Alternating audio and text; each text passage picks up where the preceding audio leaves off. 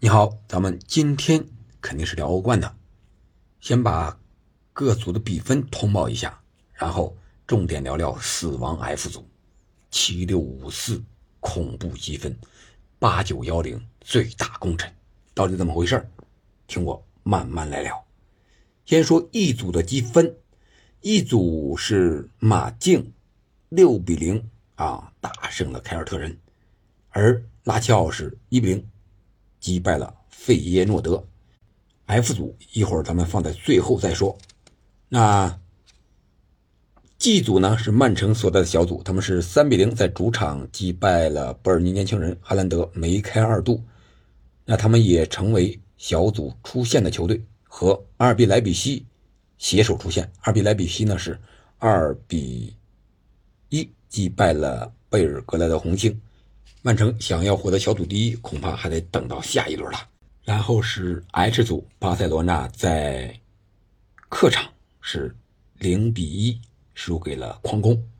可以说输给矿工呢，并不是特别意外。为什么？因为在巴萨的主场，也就是上一轮，矿工就险些掀翻了巴萨。而另一场比赛，波尔图是二比零击败了安德卫普。那我们重点来看一看 F 组名副其实的死亡之组，多特在两场背靠背的比赛中，一比零和二比一分别在客场和主场拿下了纽卡，这样他们在前两轮仅积一分的情况下，后两轮可以说是逆袭积七分来到小组第一，而大巴黎呢，则是在今天凌晨一比二。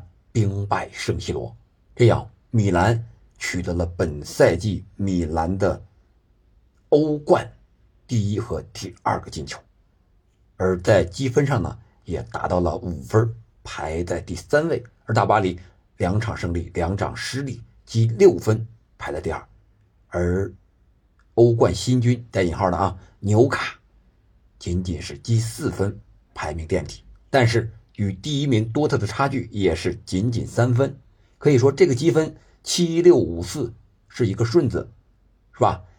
但是是非常恐怖的积分，谁都不知道最后两轮会发生什么情况，谁也不敢保证这个死亡之组谁能最后出现。纽卡如果最后两轮都赢了，多特如果都输了，那他也有可能出局，而纽卡。还有可能排名小组第一，这也就是死亡之组的死亡恐怖的地方。而这场多特和纽卡的比赛呢，我们先聊一聊这场比赛。纽卡，我感觉啊，相对来说踢的还是比较保守一点，四五幺这么一个阵型，但是呢。他这个保守是相对于首回合输了在主场那个保守，他这个四五幺四和五中间这个地带，因为他这个五啊特别平行这个站位，经常被打。吉马良斯这个身后是多特经常突袭的一个地方，而且一打就有，一打就有，非常具有威胁性。啊，这是纽卡，我觉得在战术上可能是被多特给限制住了。而纽卡这边输在哪儿呢？我觉得很重要的一点，除了技战术之外，就是他这个人员储备，伤的伤，停的停。而这场比赛呢，你像他把戈登、安东尼·戈登还有卡尔米隆放在了替补席，可能是想后发制人，但是啊，二十六分钟他就丢球了，这一丢球一落后，他可能就得提前应变了。结果下半场一开场就提前应变了。幻想的谁呢？幻想的是小将霍尔。小将霍尔啊，不是最年轻的啊，十九岁，还有最年轻的，还有更年轻的十七岁的刘易斯·米利，这是最后是和替补出场的。还有二十岁的二十一号利弗拉门托。可见纽卡现在是确实无人可用啊！看伊萨克伤了是吧？墨菲脱臼了，上轮联赛的时候打了十几分钟，结果一拉这个拉拉姆斯戴尔吧。哎，这胳膊自己又脱臼了，习惯性脱臼，看来非得做手术不行了。所以说，没有了这个替补的连续的攻击，他靠着首发这些人，确实打不出来特别像样的一些攻势。嗯，威洛克呀，是吧？还有这个顶在前边的这个九号啊，他这个在多特蒙德的恐怖主场威斯特法伦，确确实实是发挥不出来。乔林顿打到一个左边锋类似这么一个位置上，发挥的也不是很好啊，自己的强大的身板啊，这个转移球的技术能力啊，没有发挥出来，啊，反而是多特这面啊，布兰特呀，是吧？还有其他的菲尔克鲁格呀，啊，开场就能进球。还有聚勒是吧？胡梅尔斯这些后防线经常是压到前场去参与进攻，啊，可以说多特。应该是他欧冠的经验，这个时候发挥了巨大的作用。最后是二比零击败了纽卡，也让自己的积分来到了死亡之组的第一位，占据一个非常好的签位。但是我觉得他不能高兴的太早。为什么这么说呢？你看啊，后两轮这个 F 组啊，多特要在主场迎战巴黎，而且还要到客场去挑战米兰。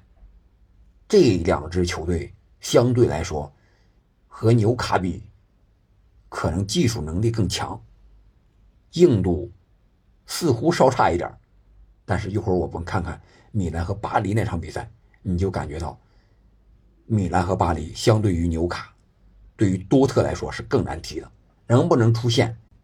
除了欧冠本身的赛程之外呢，还要看看国内的赛程。国内现在。十一、十二月份已经到了非常要劲的时候了。我们看一下四支球队的赛程：多特要踢完莱比锡之后踢巴黎，啊，这个不是很友好吧？对吧？而纽卡也不太好。纽卡，你看踢完切尔西之后踢巴黎，踢完热刺之后踢米兰呀，这样的伦敦二强踢你这北方球队纽卡。你能有好日子过吗？